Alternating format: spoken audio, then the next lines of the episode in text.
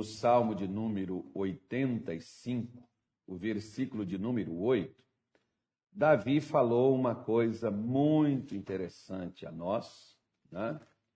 e é, ele, ele disse o seguinte: né? eu, quero, eu, quero, eu vou falar aqui, vou falar aqui disso aqui, e depois nós vamos tocar num assunto aí que muita gente tá, não bastava, né? não bastava o que estava acontecendo, tem mais gente aí colocando fogo, lenha na fogueira, né?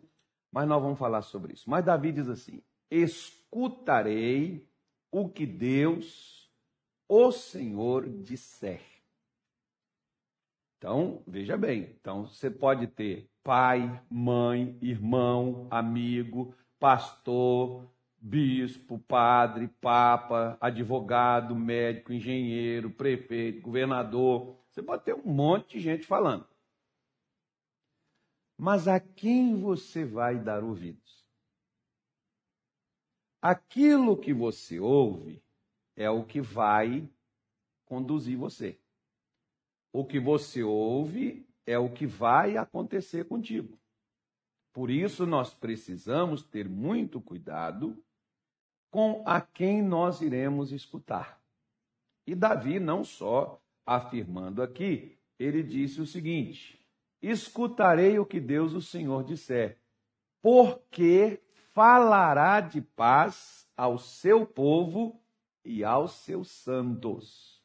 Então preste atenção, meu amigo, minha senhora, meu irmãozinho, minha irmãzinha. O Senhor Deus, o que ele me fala, o que ele me diz, primeiramente vai trazer ao meu coração paz. Pastor, mas Jesus falou que haveria guerra, peste, rumores de guerra, fome. Sim, ele falou assim, mas não temeis. Não, não é para é a gente sair como coelhinho assustado no meio da floresta, não. Ele não diz para a gente ter medo. Ele diz para a gente, é, isso é necessário que aconteça. Tem problema, filho. Calma aí, que o Brasil é nosso. Então, Deus, o que vem de Deus, primeiramente vai trazer paz para o seu povo, aos seus santos. Aí ele diz: contanto que não voltem à loucura. O que, que Jesus chama de loucura? Por exemplo, teve um homem certa vez que construiu celeiros, pegou as suas colheitas, colocou naquele celeiro e disse assim: Ó oh, alma, estás farta, come e bebe, não tem preocupação nenhuma mais, acabou todo o meu problema. Jesus disse assim: Louco, esta noite te pedirão a tua alma. Então Jesus chamou aquele homem de louco. Por quê? Porque aquele homem estava baseando a sua vida naquilo que ele tinha nos seus depósitos. E toda pessoa que ela baseia a sua vida fora de Deus, ela é louca. Por quê?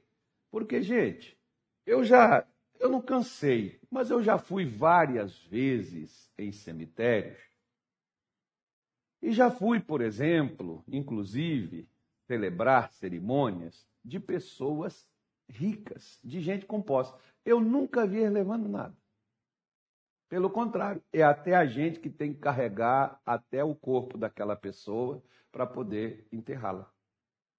Né? Nós não temos nem como, a pessoa nem vai sozinha.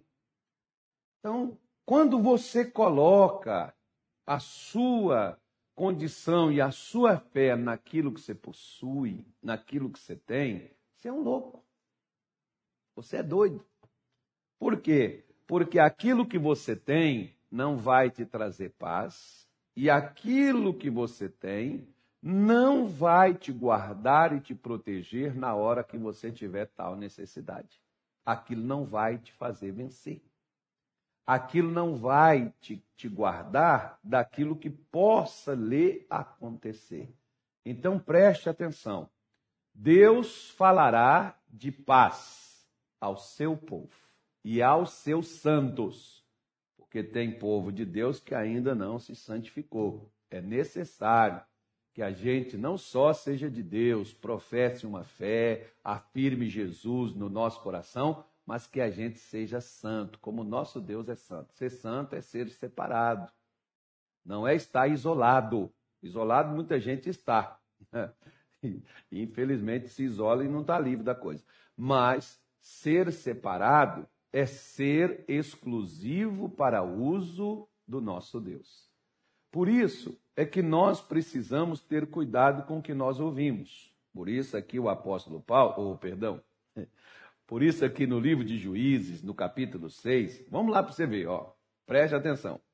Porém, os filhos de Israel fizeram o que parecia mal aos olhos do Senhor, e o Senhor os entregou na mão dos medianitas por sete anos.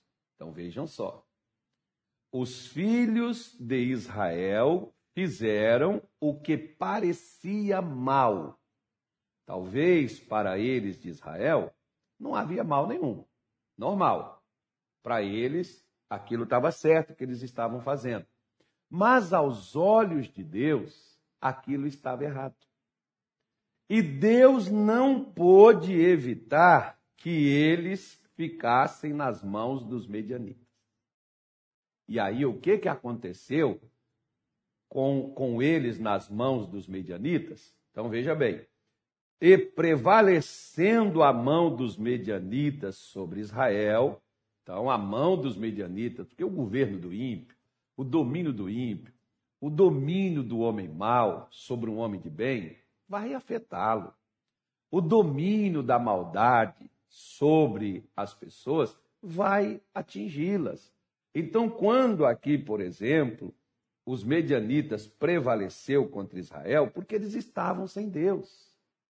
Deus não estava, Deus não podia interferir, Deus não podia agir, não é que Deus não quisesse. Você acha que se Deus ele não quer agir, e acabar com tudo que nós passamos. E nós, claro que ele quer, gente.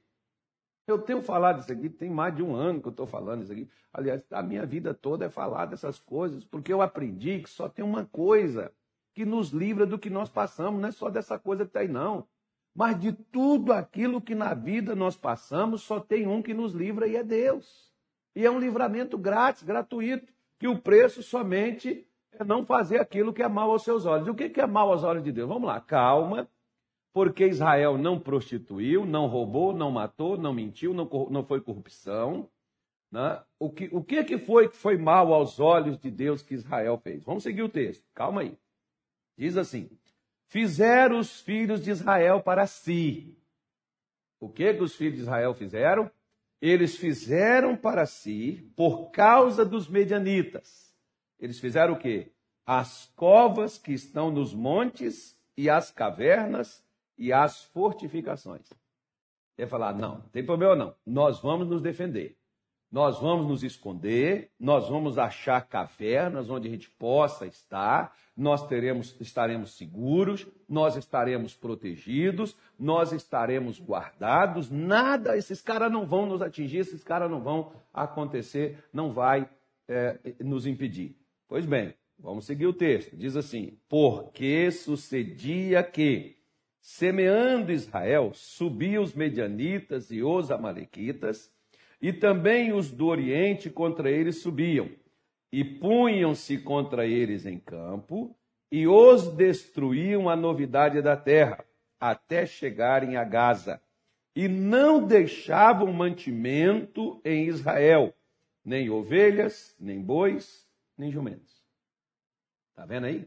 Israel, apesar de estar nas suas, na, nas suas cavernas, nas suas fortificações, eles precisavam plantar, eles precisavam cuidar dos seus animais, dos seus rebanhos.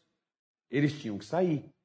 Eles cuidavam, alimentavam os rebanhos, cuidavam do seu gado, e na hora que era para eles ter o leite, ter a lã, ter a carne. Quem é que levava ela? Os medianitas, os amalequitas, os do Oriente que subiam contra eles. Porque você vê, ó, primeiro foi só os medianitas, segundo, já entrou os amalequitas e veio os do Oriente também. Porque quando um demônio entra, muitas vezes ele não vem sozinho, não. Ele vem com mais. Né?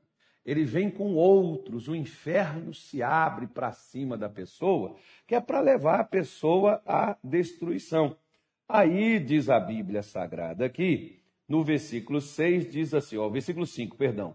Porque subiam com seus gados e tendas, vinham como gafanhotos, em tanta multidão que não se podia contar, nem a eles nem aos seus camelos, e entrava na terra para a destruir.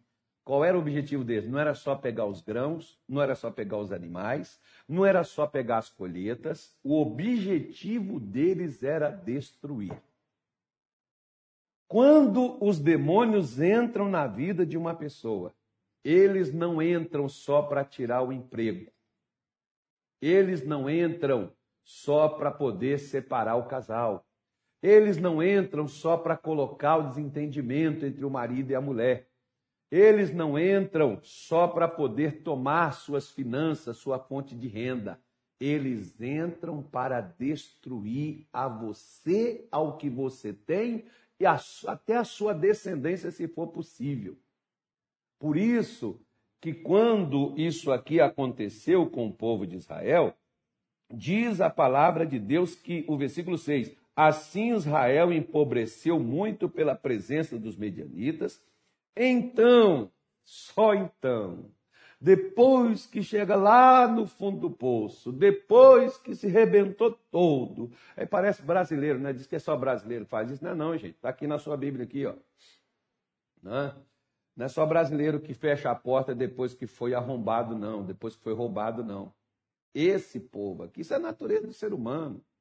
Infelizmente, nós temos um defeito muito grande, que enquanto a gente pode se virar, a gente vai fazendo uma coisinha aqui, outra coisinha acolá, para ver se a gente consegue daqui, se a gente consegue dali, se a gente consegue da colar, e tal, tal, até chegar a hora que a gente tira a conclusão ou alguém nos diz assim, não tem mais jeito. Aí nós chegamos e falamos assim, oh meu Deus, agora só o Senhor. Eu sempre digo, não era ele na hora que você deu, com perdão a expressão da palavra, com a cara na porta. Não era só Deus na hora que você deu com os burros na água, como diz o ditado, que as coisas deram errado, você chegou no fundo do poço. Já era ele desde o começo. Só que nós não reconhecemos isso. Eu sempre tenho falado, gente, gente, ó, vamos nos apegar com Deus, vamos nos achegar mais a Deus, vamos recorrer mais a Deus. Por quê? Porque aqui diz a Bíblia aqui que eles clamaram ao Senhor somente quando a presença dos medianitas causou um estrago tão grande na vida deles que os levou ao fundo do poço. Aí eles resolveram clamar a Deus. Por que eles não clamaram antes? Por que não clamaram quando eles tiveram que fazer caverna para esconder? Por que, que eles não clamaram? Porque tem gente que não, podia ter escondido na caverna, mas podia ter clamado lá na caverna. Fez covas, podia ter clamado lá nas covas. Não? Foi, foi para monte, podia ter clamado, mas não fizeram. Tem pessoas que estão tá indo para dentro de casa, mas não estão tá clamando a Deus. Você acha que sua casa vai impedir qualquer coisa? Tem pessoas que têm se isolado, mas não têm clamado a Deus. Você acha que vai mudar alguma coisa na sua vida? Pode passar essa instabilidade aí, mas e a sua vida que vai ficar afetada de outro lado? Porque você acha que é só isso aí que os demônios estão usando para poder atingir a humanidade e principalmente a nossa nação e a nossa vida? Você acha que é só isso aí? Eles já faziam de outras formas. Ele só acrescentou algo a mais. Só que o que que nós fazemos? Nós ficamos apanhando calado, tentando conduzir nossa vida né? E aí, quando chega lá no beco sem saída, aí a gente vai recorrer a Deus. Tá bom? Amém? Melhor antes tarde do que nunca, né? Mas aí presta atenção numa coisa. Na hora que eles clamaram a Deus, Deus respondeu a oração deles? Respondeu. Mas de que forma? Deus eliminou os, os, os amalequitas, os medianitas? Não. A grande frustração que muita gente está tendo hoje é porque eles estão clamando a Deus e suas orações não estão sendo atendidas. Ah, pastor, porque, sabe, eu clamei a Deus, mas eu perdi meu emprego, eu fechei meu negócio, eu perdi uma pessoa muito querida, eu orei muito, eu busquei a Deus, eu pedi a Deus para poupar, mas sabe, pastor, eu perdi minha família. Pois é.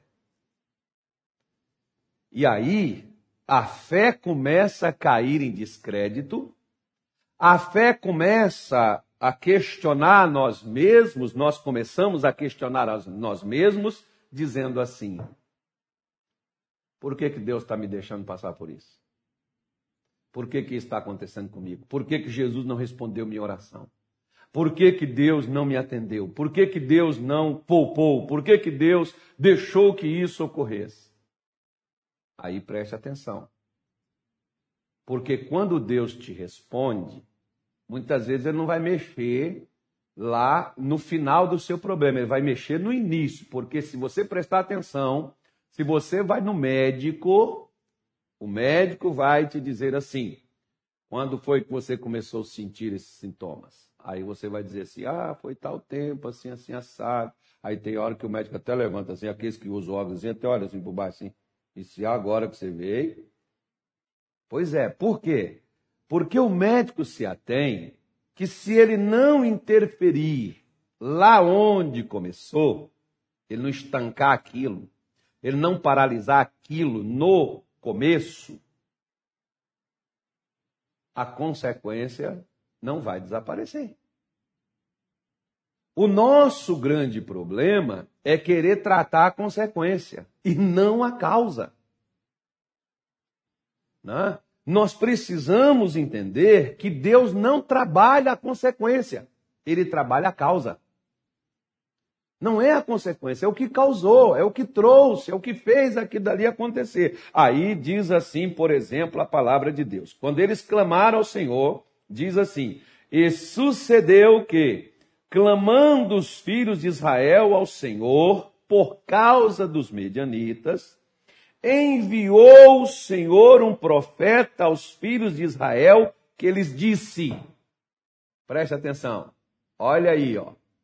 Quando eles, o profeta não chegou lá, toma aqui esse azeite, toma aqui essa água, toma aqui esse sabão, toma aqui esse lenço, toma aqui esse pano. Olha, vem cá que eu vou pôr as minhas mãos na sua vida e você vai ser curado agora. Não, você pode até fazer isso, não sou contra não. Ah, nós podemos usar a nossa fé mas o profeta não disse para eu chegou lá fazendo milagre, expulsando, fazendo ato profético, Mirianita, Marequita, aqui você não entra mais, está amarrado, eu te ordeno, some das terras de Israel. Uh -uh. Ele não foi tratar com o inimigo. Porque antes de tratar com o inimigo, Deus tem que tratar comigo. Antes dele ir contra o inimigo, ele tem que vir a mim, porque se você pegar, você pode deixar a sua Bíblia aberta aí, e você pode ir lá na segunda carta do apóstolo Paulo aos Coríntios, no capítulo de número 10, olha o que que Paulo falou aqui, ó. Paulo diz assim, ó, segundo aos Coríntios capítulo 10, versículo de número 5, ele diz assim, ó: destruindo os conselhos e toda altivez que se levanta contra o conhecimento de Deus e levando cativo todo entendimento à obediência de Cristo. Então, a partir do momento que eu sou levado a obedecer a Cristo, o versículo 6 diz: e estando prontos para vingar toda desobediência, quando for cumprida a vossa obediência. Por que, que Satanás ou por que, que o inimigo tem poder sobre o crente? E domina e controla e atinge, e ele está fazendo algo que ele não podia fazer, mas Deus não pode interferir. Simples. Eu me submeti. Porque antes de resistir ao diabo, Tiago 4, 7, o Espírito Santo diz assim: sujeitai-vos, pois, a Deus. Se eu não estou submetido a Deus, sujeito a Deus, não adianta eu enfrentar Satanás. Eu posso enfrentar, mas ele não sai. Por isso que quando o profeta chegou aqui, ele chegou dizendo para os filhos de Israel. O que, que ele? Voltando lá para Juízes 6. O que, que ele falou? Assim diz o Senhor, o Deus de Israel. Do Egito eu vos fiz subir da, e vos tirei da casa da servidão, e vos livrei das mãos dos egípcios, e das mãos de todos quanto vos oprimia, e os expeli de diante de vós, e dei a sua terra. E vos disse: Eu sou o Senhor vosso Deus. Não temais os deuses dos amorreus, em cuja terra habitais. Mas não destes ouvidos à minha voz. Por que, que os amalequitas venceu? Por que, que os medianitas prevaleceram? Por que, que Israel empobreceu? Ah, por causa do inimigo. Não. Por que, que os medianitas venceram o povo de Deus? Porque os medianitas eram mais fortes? Era como o gafanhoto que vinha sobre uma plantação? Não. É porque o povo de Deus não deu ouvidos a Deus. O povo era de Deus, mas não o ouvia. O que eles temiam, se você tiver que temer, minha senhora, Jesus diz assim: não temas aquele que pode matar o corpo. Quem pode matar o corpo? O homem. Mas ele diz assim: mas temei antes aquele que pode matar o corpo e lançar a alma no inferno. Quem é que pode fazer isso? O homem pode tirar a minha vida, mas ele não pode dar o destino à minha alma. Então Jesus está me dizendo, cara, você não tem que ter medo do homem. Se você tiver que ter medo, você deve ter medo de Deus, porque Deus é o único neste universo que pode destruir seu corpo e mandar sua alma para o inferno. Pronto. Que é isso, pastor? Deus não vai fazer isso. Bom, está lá no texto, não sou eu que estou falando. Não, não, são palavras minhas, foi o que Jesus disse. Se você quiser ouvir massagem, deve ter muito massagista por aí. Eu estou aqui para mostrar a você a verdade. Se você quiser a verdade, ela é assim. Porque a verdade, muitas vezes, ela dói, mas ela cura. Tá? Ela é dura porque somos duros também estamos embrutecidos, consternados numa religiosidade que não queremos escutar e admitir que são os nossos hábitos, que são nossas responsabilidades e nossas atitudes, e não a, a, omissão de Deus, e não a indisposição de Deus para poder nos socorrer de forma alguma. Deus viu Israel empobrecer? Viu. Deus sentiu por aquilo? Claro que sim. Deus chorou por aquilo? Claro. Qual pai que vai ver um filho fracassar e não vai chorar por isso, e não vai, e não vai se entristecer por isso? Claro. Deus está vendo o que está acontecendo? Deus está chorando? Sim. Deus está triste? Sim. Mas nós estamos ouvindo quem? Deus te tirou do mundo do pecado, das, das dívidas que você vivia, do pânico que você vivia da idolatria que você vivia. Deus te tirou da miséria que um dia você andou nela. Deus te livrou do pecado, da prostituição que você andava, te trouxe para a igreja. Colocou gente para cuidar de você, pessoas para pregar para você, para falar com você a palavra dele. Mas quando o problema te ameaçou, você correu para dentro da sua casa criou um meio de cuidar de si próprio e não confiou e deixou de ouvir a Deus, aquele Deus que te resgatou uma vez. Porque se Deus me tirou, se Jesus me curou de onde eu não podia ser curado sozinho, se Jesus me libertou, me tirando de onde eu não podia sair sozinho, acho que esse Jesus não ficou fraco, não perdeu sua força, mas a Bíblia me apresenta ele dizendo: Ele é o mesmo de ontem, ele é o mesmo de hoje ele é o mesmo eternamente. Ele não muda. Sabe quem é que muda? Quem muda somos nós. Porque deixamos de ouvir e Deus está dizendo, Deus não está falando assim, olha, o problema de vocês é os amalequitas. Os amalequitas são poderosos, são fortes. Olha, que povo miserável, eu vou acabar com eles. Não, Deus está dizendo assim, ó, vocês sabem por que, que chegou a essa situação? Queridinhos, ô minha amiga, minha senhora, você sabe por que nós estamos passando, nós estamos passando? Sabe? Sabe? Deu para identificar aí? Parece alguma coisa? Parece? Será que nós estamos ouvindo Deus? Será que nós cremos realmente, como por exemplo, me faz lembrar a história de um filósofo, não, não sei nem falar o nome dele, então eu vou encurtá-lo, né? chamavam ele de Nietzsche. Né? E uma certa vez, o Nietzsche, desabafando, ele diz assim: Eu odeio os cristãos. Aí o camarada falou: De onde vem tanto ódio? Ele diz assim: porque eles falam de um Deus grande, mas vivem como pequenos. Eles falam de um Deus todo-poderoso, mas eles são os mais fracos que existem. Por quê? Porque quando acontece qualquer problema, o Deus todo-poderoso deles parece que se enroscou dentro de suas cavernas juntamente com eles. É a mesma coisa de Israel. O Deus era todo-poderoso? Claro que era. Mas para onde que Israel estava? Dentro de suas casas, dentro de suas cavernas, dentro de suas, né, dentro de suas fortificações, escondido ali dentro. Aqui eu estou protegido. Mas o que era deles, o inimigo estava roubando. Você vai acordar quando para entender que o inimigo não veio só para trazer uma dispersação, causar decreto, lockdown ou qualquer coisa, mas quer destruir. Até quando você vai entender isso?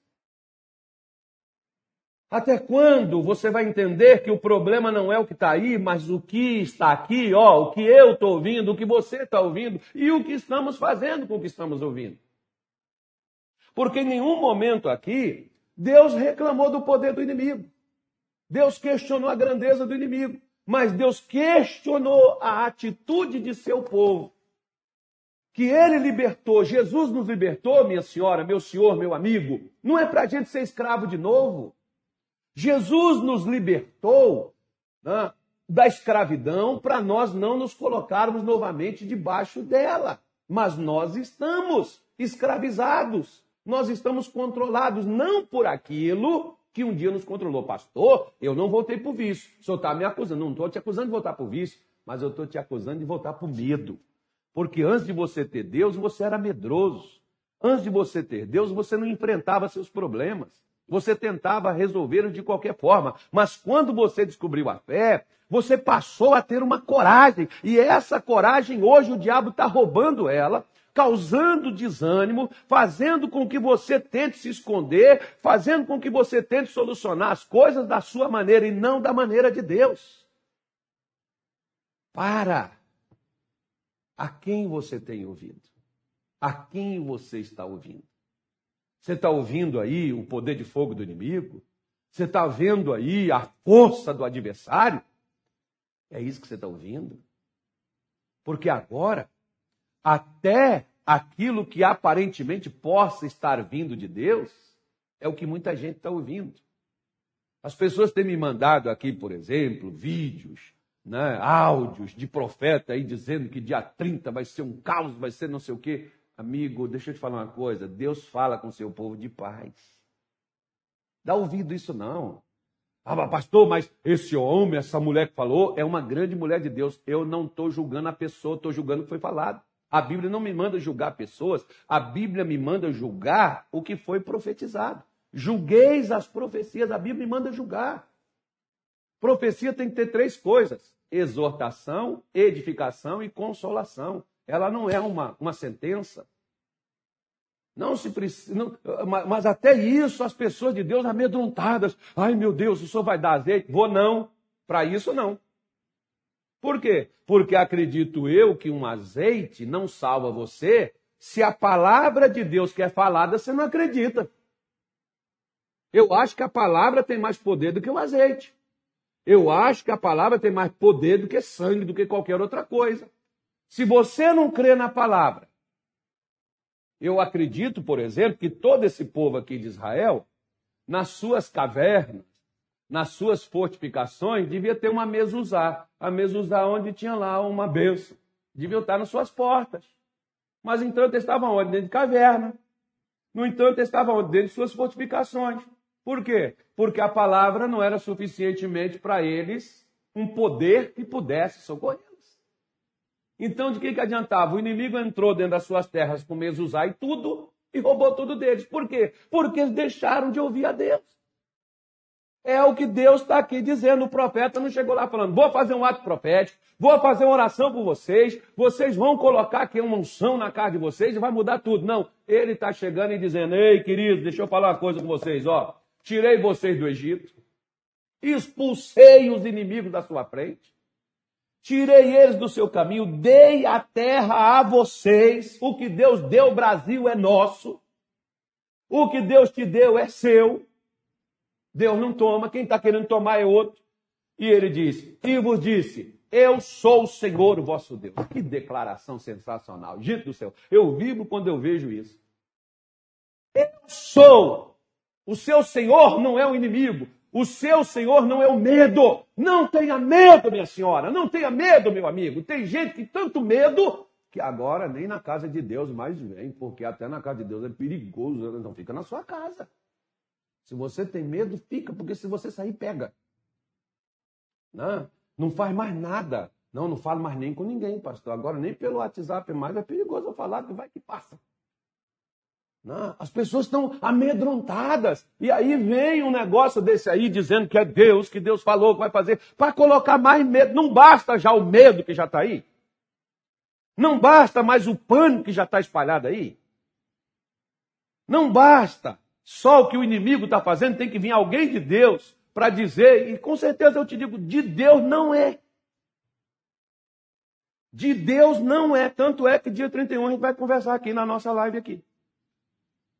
Por quê? Porque Deus, quando dá uma sentença, ele deixa uma porta de saída. Se não tem porta de saída, não é de Deus.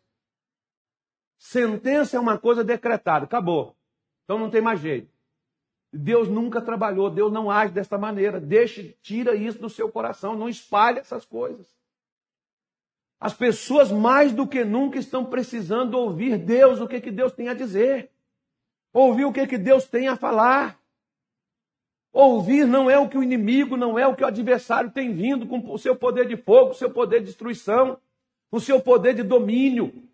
Mas ouvir o Deus que liberta, que cura, que transforma, que abre porta, que abre mar, que abre caminho no deserto, que tira água da rocha. O Deus de milagre, o Deus que provém, o Deus que transforma, o Deus que guarda, o Deus que livra, o Deus que liberta. Mas as pessoas não dão mais ouvidos a esse Deus. Parece que ele caiu no esquecimento. Inclusive, o povo de Deus. Inclusive, os santos de Deus que estão voltando à loucura, que estão enlouquecendo, deixando pavor, deixando ansiedade, deixando medo, pânico tomar conta de suas mentes e de seus corações. Quando Deus está dizendo, eu sou o Senhor, o vosso Deus, não tem mais. Não tenha medo. Não tenha medo, tenha fé. Mas ele disse: Mas não destes ouvidos à minha voz. A quem que você vai dar ouvido, minha senhora? A quem você vai dar ouvido, meu amigo? Se você dá ouvidos a Deus, então faça uma coisa: não tenha medo do que vem contra você. Simples. Por quê? Porque o que está em você é maior do que aquele que vem contra você. E esse Deus que tirou Israel do Egito é o Deus que me tirou do mundo, é o Deus que tirou você do mundo qual você vivia. É o Deus que te trouxe para o Evangelho. É o Deus que te trouxe palavras de esperança, de restauração, palavras de vitórias, de bênçãos, de conquistas, de avanço. É este o Deus que falou conosco. Mas às vezes nós não damos ouvidos a Ele. Parece que caiu no esquecimento que Deus diz. E nós só escutamos o que afirma e o que diz o inimigo para poder nos atormentar, para poder roubar nosso sono, roubar nossa paz, roubar nosso sossego. Então tenha cuidado. Tenha cuidado com o que te falam, até a pretexto de dizer que é Deus que está dizendo. Tenha muito cuidado. Muito cuidado. A palavra de Deus está aí. A mensagem de Deus é esta aí. Vamos falar com Deus. Pai, em nome do nosso Senhor Jesus, nesta tarde de hoje, eu oro a Ti, apresentando todos os pedidos de orações que nós recebemos via WhatsApp, nas nossas páginas sociais, Senhor Deus, na igreja, as pessoas que nos enviam e nos pedem, como aquelas que escreveram aqui na live, nome delas, nome de seus familiares, de um amigo, de alguém que está, meu Deus, passando por uma situação difícil, enfrentando algum mal. Como é o mal da hora, Senhor, esse mal que está aí. Pessoas, ó Deus, que estão sentindo sintomas, pessoas que estão, Senhor, em hospitais, se recuperando, lutando para poder viver e vencer. Pessoas, meu Deus, cujo aparelho respiratório ou a ansiedade que o inimigo tem usado, trazendo um medo terrível, está fazendo com que essa pessoa não respire mais. Mas o Senhor, quando criou um homem, o Senhor o fez um boneco de barro, imóvel, inerte, sem vida. Mas o Senhor soprou nas narinas do homem o fôlego da vida. E eu te peço nesta tarde que o Senhor sopre nas narinas daquele que precisa, meu Deus, de oxigênio.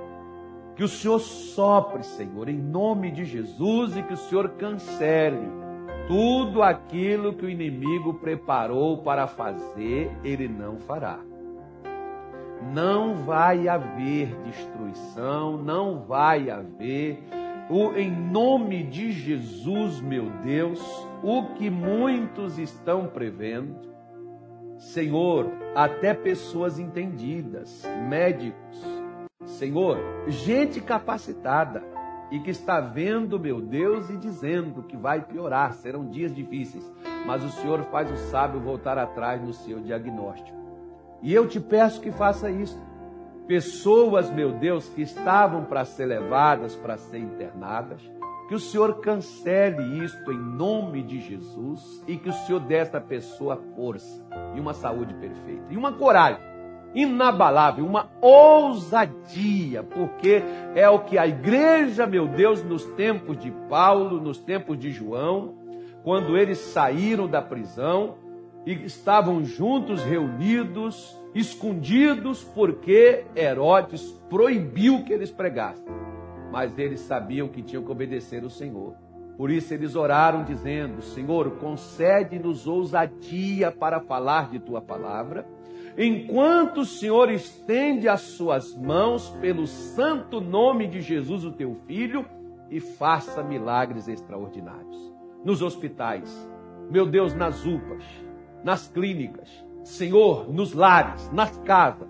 Em o nome de Jesus, Pai, nós queremos esta ousadia e a capacidade de orar para que o Senhor mova, meu Deus, nas mãos de médicos, de enfermeiros, Senhor, como aqueles que aquela irmã enfermeira daquele hospital, que eu não vou falar o nome, mas o Senhor sabe que ela me pediu para orar, e eles estão desanimando, meu Deus, por causa do que estão passando em casa. Eu estou orando, meu Pai, a Ti e pedindo, não deixe as mãos deles vacilarem. Fortalece, ajuda. E ajuda até o familiar covarde também. Em nome de Jesus eu te peço, meu Deus, que o Senhor nos ajude a ter coragem, a ter ousadia e não medo, não só nessa hora, mas durante a vida que a gente vive. Porque se for para a gente viver acuado, escondido, não vale a pena viver.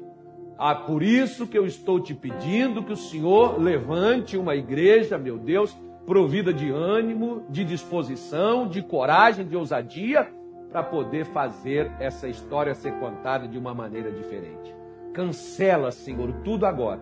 E tudo que o inimigo preparou, não deixe, meu Deus, que seja executado. Nós cremos no Senhor e oramos a Ti por uma intervenção. Em nome de Jesus, interfira no espiritual, no físico, no financeiro.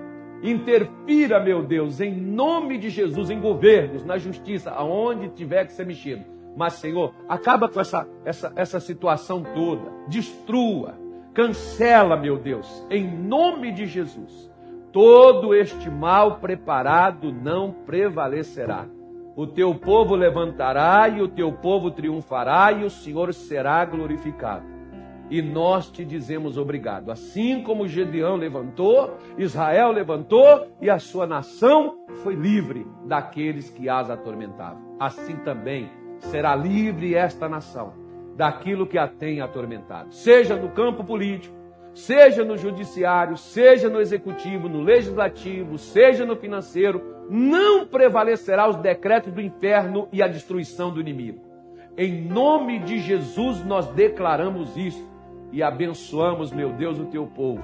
Abençoamos, meu Pai, a tua igreja, porque teu é o reino e tua é a honra e a glória, hoje e todo sempre e amém.